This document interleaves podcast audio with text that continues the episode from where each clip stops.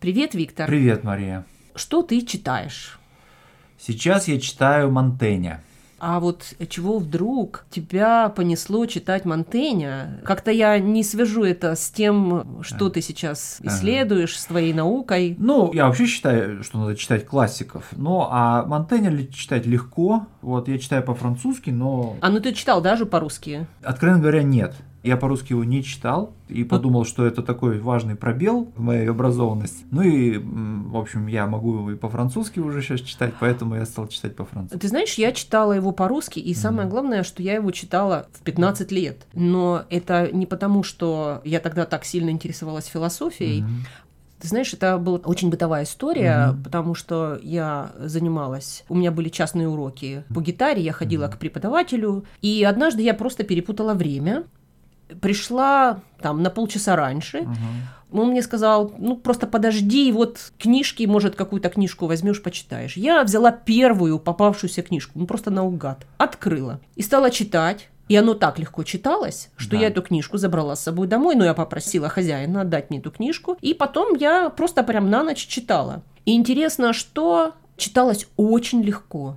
Ну вот совсем легко. У меня в какой-то момент возникла такая мысль, я так тоже могу написать. Да, но у этого есть, конечно, очень простое объяснение. Дело в том, что главным предметом вот этого произведения Мишеля Монтэня, который называется «Опыты», главным предметом является он сам. Да? Это такое упражнение в самоописании, в самоанализе, да. Тем не менее, это серьезная книжка по философии. Он философ. Да, ну, он, конечно, да, французский философ-моралист, но почему его просто читать? Ну, потому что он пишет то, что приходит ему в голову, но так или иначе это, конечно, связано вот с им самим, вот с его как бы образом жизни, с его мыслями какими-то, да. Тут не требуется какой-то, так сказать, особой учености, чтобы его понимать. Ты знаешь, а название произведения, угу. ну вот его книги, это опыты угу. по-русски. Но вот если мы задумаемся, как это название звучит по-французски, угу. то это эссе. И Фактически отсюда ведет начало вот этот термин. Эссе как вот некое упражнение в изложении каких-то мыслей. Да, да такое вот... небольшое сочинение на какую-то тему. И, кстати говоря,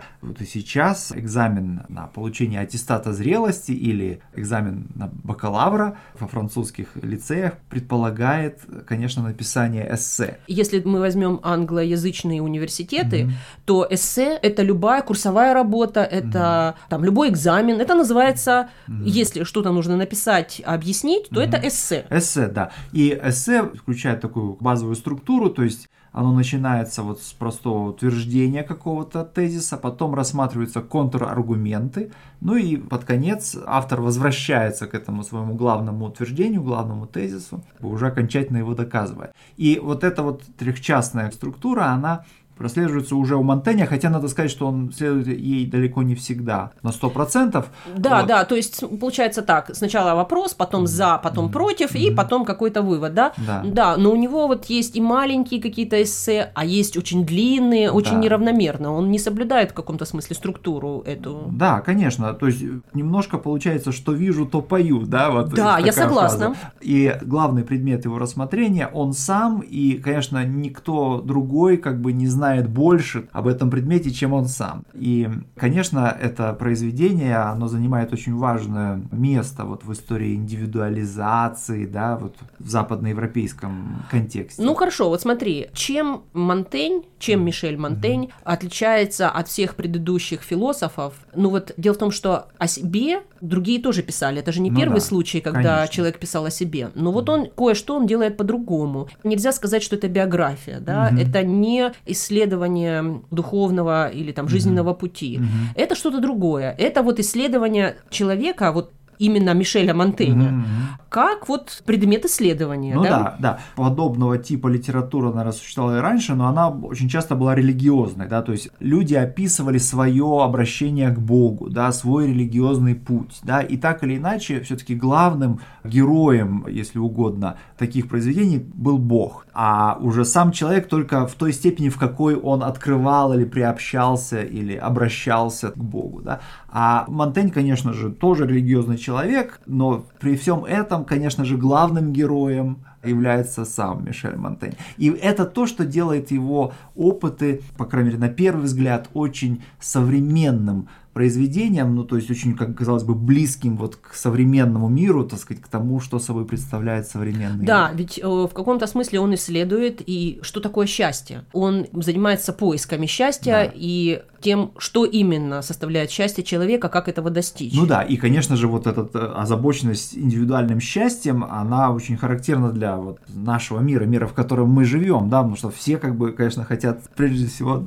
быть счастливыми, да, но вот эта современность Монтэня, мне кажется, она очень поверхностно. Почему? Потому что то, как он понимает счастье, вот, говорит о том, насколько он от нас отличается, да, потому что мы так или иначе понимаем счастье, ну вот в категории материального комфорта, удовольствий каких-то, да, в то время как у Монтэня счастье это некое состояние души, это вот какая-то такая невозмутимость, непоколебимость посреди жизненных невзгод.